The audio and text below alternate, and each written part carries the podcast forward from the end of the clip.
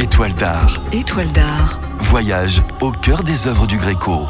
Et notre regard s'attarde aujourd'hui sur une œuvre étonnante, le triptyque de Modène. Alors pourquoi étonnante? Eh bien tout simplement parce que ce tableau est composé de trois panneaux repliables, d'où son nom, et qu'il a été conçu pour pouvoir être transporté facilement. Il mesure en effet moins de 40 cm de hauteur. Gréco a 26 ans lorsqu'il le réalise. Nous sommes en 1567. Il vient de quitter la Crète, dont il est originaire, pour Venise, et s'est déjà imprégné du meilleur de la peinture vénitienne de l'époque. Dans cette œuvre, peinte sur bois comme le sont traditionnellement les icônes, on retrouve d'ailleurs à la fois ses origines byzantines et ses nouvelles influences marquées par les perspectives et les couleurs.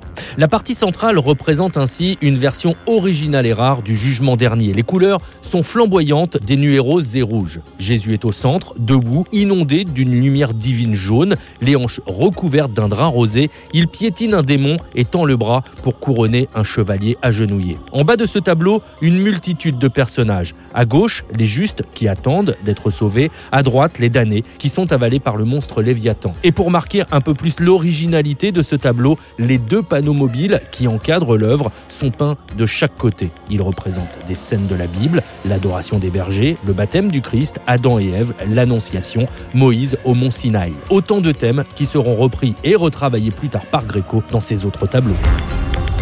Retrouvez cette chronique sur sanef177.fr et venez découvrir l'exposition Gréco dont Sanef est partenaire du 16 octobre au 10 février au Grand Palais à Paris.